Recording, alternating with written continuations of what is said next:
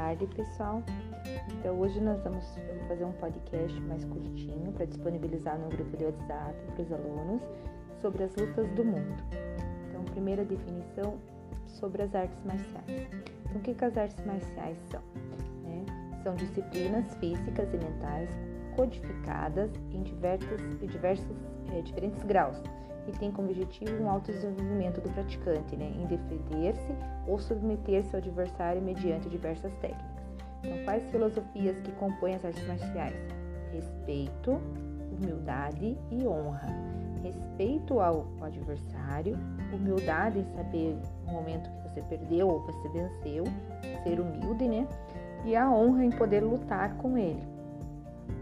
Então, o primeiro deles é o karatê, né? Uma arte é, de origem japonesa, que significa as mãos vazias, né? É um método de ataque e defesa pessoal e defesa pessoal que inclui diversas técnicas executadas com as mãos desarmadas. O segundo que eu falei hoje é o boxe, tá? É, é característica é um combate homem a homem, utiliza-se apenas os punhos, né? Como meio de combate Tá? O boxe surgiu, digamos assim, foi bastante é, desenvolvido na Inglaterra, né?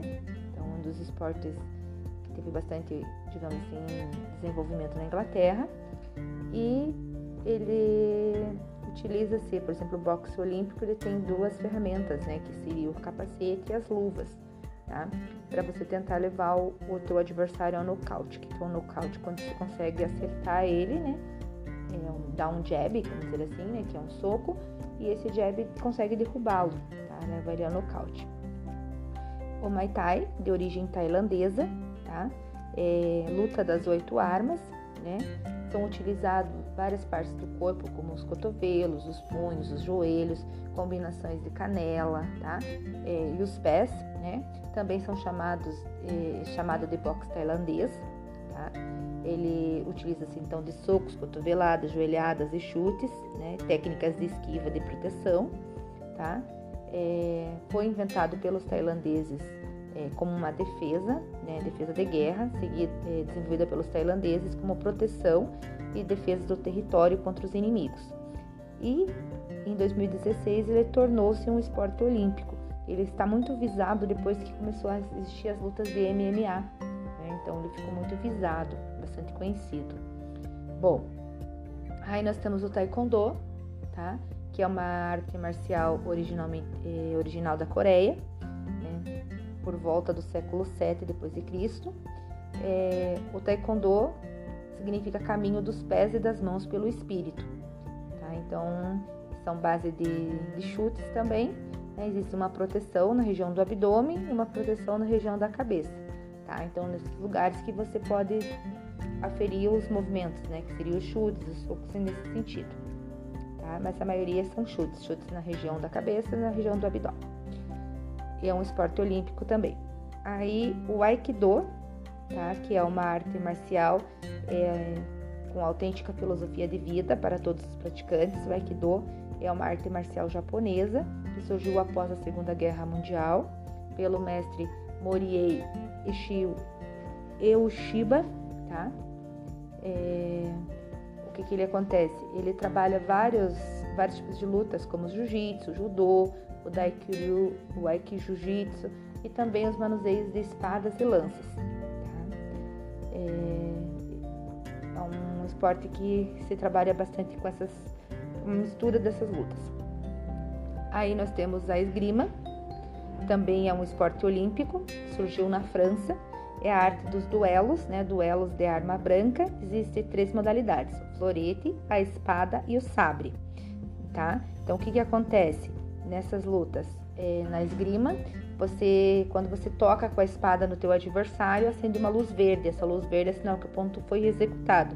Se acendeu uma luz vermelha, o ponto não foi válido, tá? É, aí nós temos é, o próximo. Ah, falando da esgrima também, a esgrima existe é, a paralímpica, a esgrima de cadeira de roda, tá? O kendo, que é o caminho da espada, né?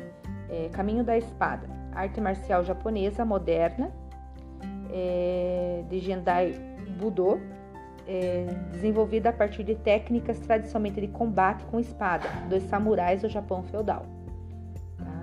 Então, quem pratica o kendo é quem, é, digamos, o kenshu, é kenshutsu, o praticante de kendo é chamado de kenshi ou kendoka.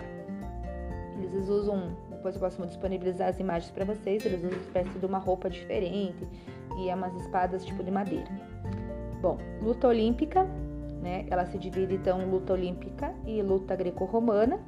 É, são que se diferem entre os esportes, então é mais ou menos assim. Você tem que é, segurar o adversário e tentar levar ele, levar ele ao chão e tentar imobilizá-lo. Tá? Então vocês têm os movimentos da luta olímpica ou da, e da luta greco-romana. Então o judô, né, criado pelo Rigoro Kano em 1872 tá? É, é uma adaptação do jiu-jitsu, né? Então o jiu-jitsu é o pai de todas as lutas, a primeira luta a ser criada? E depois veio aí o judô, né? E o judô mostra, por exemplo, é, digamos assim, é chamado de judoca, quem pratica judô, né? Ele se divide é, em categorias, tá? Kyu, mestre Dan, né? Então se divide em duas categorias, os é, principiantes são os Kyu e os mestres são Dan, tá? É, o que, que nós temos ali? A cor da faixa da vestimenta indica o grau de aprendizagem, né? Então aí tem várias cores: azul, amarela, laranja, verde, roxo e marrom.